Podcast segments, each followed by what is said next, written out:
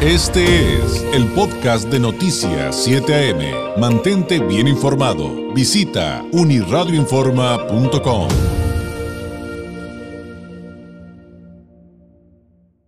Llegó el momento de hablar de temas esenciales, de temas esenciales y qué más esencial que nuestra salud y con quién mejor que con la doctora Melissa Camarillo, médico especialista en sistemas rusos de diagnóstico en resonancia no lineal del Instituto de Psicofísica Aplicada de Rusia de Esfera Médica. Doctora Camarillo, ¿cómo está? Muy buenos días.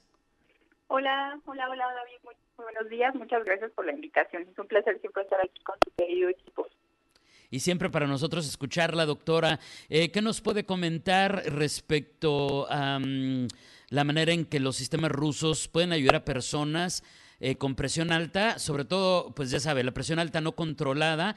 Y, después podríamos ir a otros temas, si, si nos da tiempo, doctora, porque también nos han estado preguntando sobre temas de glucosa relacionados con, eh, con asuntos, por ejemplo, de prediabetes, de resistencia a la insulina y también de colesterol y triglicéridos.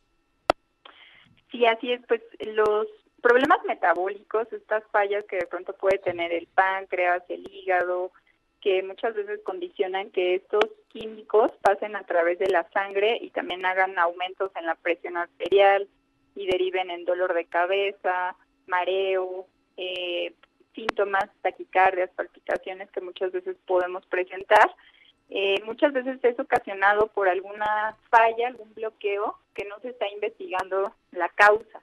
Entonces, con los sistemas de alta resonancia nosotros hemos podido identificar causas muy variadas de problemas que están alterando el páncreas, la tiroides, el hígado, que son órganos básicos para el buen metabolismo del colesterol, de las azúcares, que este paciente que probablemente tiene algún algún aumento de la glucosa, y no precisamente tiene que ser diabético o tiene aumento de los colesteroles, de los triglicéridos y no precisamente tiene que tener eh, daño hepático, ¿no? Pero muchas veces hemos identificado bacterias, hemos identificado virus que están causando un bloqueo en la función metabólica de estos órganos y provocan estas elevaciones, ¿no? Entonces muchas veces causa eh, diagnósticos diferenciales de sospecha y pues el paciente está confundido porque ya no sabe si tiene diabetes, porque ya salió en las últimas semanas alta su glucosa, a pesar de que está comiendo bien, a pesar de que está llevando una dieta balanceada, o aquellos pacientes que siempre le salen a tope los colesteroles, los triglicéridos en sangre, y también dicen, bueno, pues ¿qué pasa? Pues probablemente estoy empezando a desarrollar una enfermedad, pero muchas veces es ocasionado, como te decía, por algún bloqueo de algún virus, de alguna bacteria, alguna actividad nerviosa, es decir, algún enojo, alguna emoción que estanca la buena función de la circulación local, en este caso hepática, la circulación pancreática, la circulación tiroidea. Entonces, para nosotros es muy importante investigar todas las vertientes que pueda llegar a tener ese paciente, desde su psique, para trabajar toda la parte emocional, mental, hasta la parte física, que es la, el metabolismo, las glándulas, las hormonas, y ver cómo están funcionando cada una de ellas para ver si no tienen también alguna actividad microbiana que pudiera estar afectando la buena función y de esta manera muchas veces corrigiendo y dando un tratamiento adecuado y preciso para ese tipo de, de investigaciones que se hacen, el paciente mejora muy rápido, bajan sus niveles de azúcar, para la otra que se hace un estudio de sangre, ya no le salen elevados porque, porque ya se corrigió la causa. Y como te decíamos, no siempre tiene que ser diabético o hipertenso para tener este tipo de datos. Esto es súper interesante porque de repente, doctora, quienes no sabemos de medicina, evidentemente, pues asociamos la presión alta con hipertensión y si bien no necesariamente lo es, de no atenderse sí podría ser el principio de, de algo más delicado, ¿no? Sí, así es. También sabemos como médicos que si hay una persistencia de la presión alta, pues llega un momento en que el cuerpo ya no lo autocontrola. Ya las paredes ejercen tanta presión sobre sí que va a detonar en un diagnóstico como tal de hipertensión.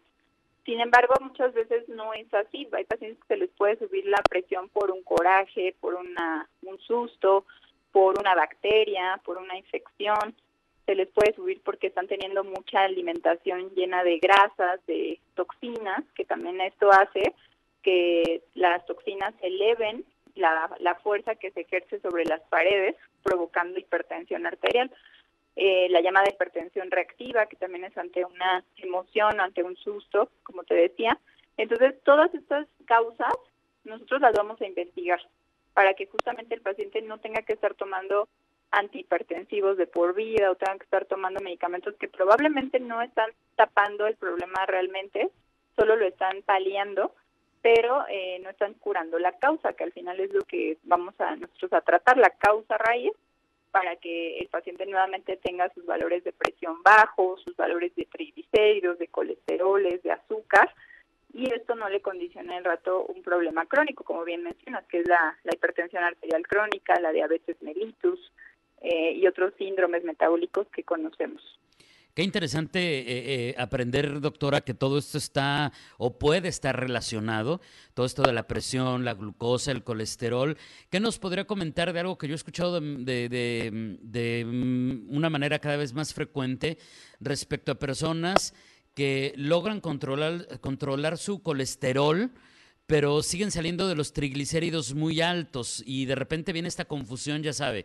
¿Cuál es la diferencia entre el colesterol bueno el colesterol malo? ¿Cuál es la diferencia entre colesterol y triglicéridos? ¿Y por qué puedo controlar uno y el otro no? Nada más no, sigue disparándose cuando, como usted decía hace ratito, doctor, y por eso me acordé, que si es que hay personas que siguen la dieta que le dio el doctor al pie de la letra y aún así no salen adelante, ¿no?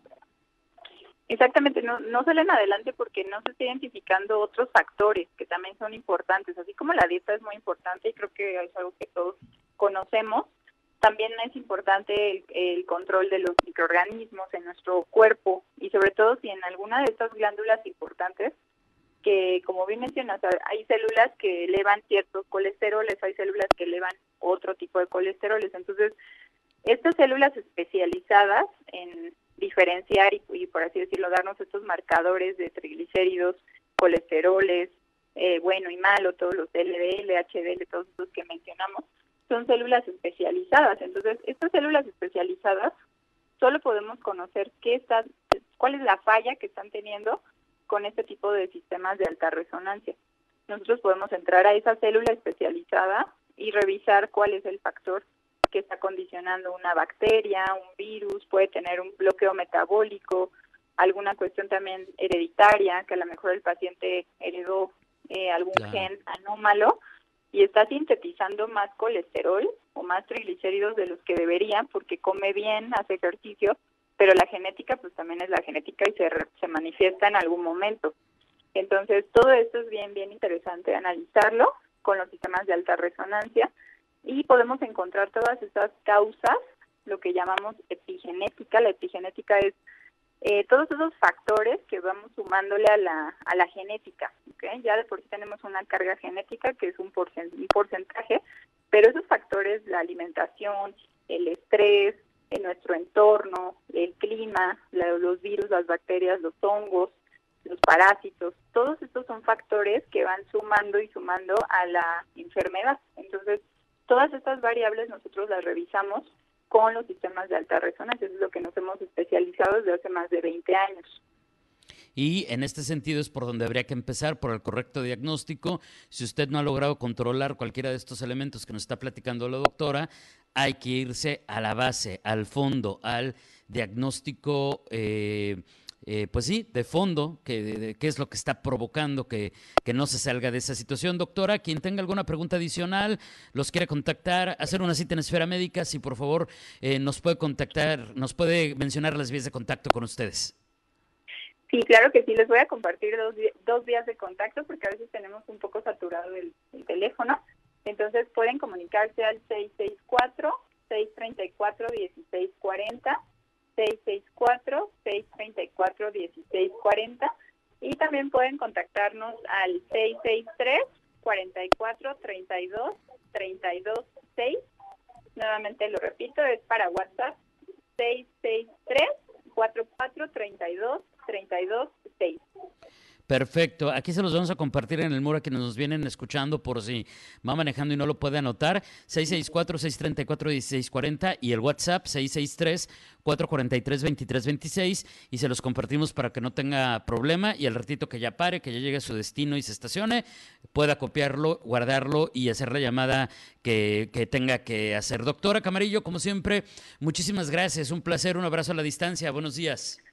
Un placer, muchísimas gracias. Que tengan excelente día.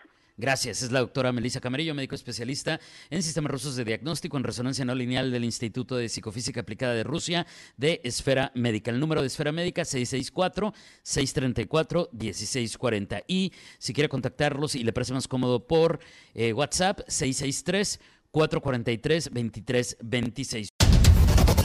Este fue el podcast de Noticias 7am. Mantente bien informado. Visita unirradioinforma.com.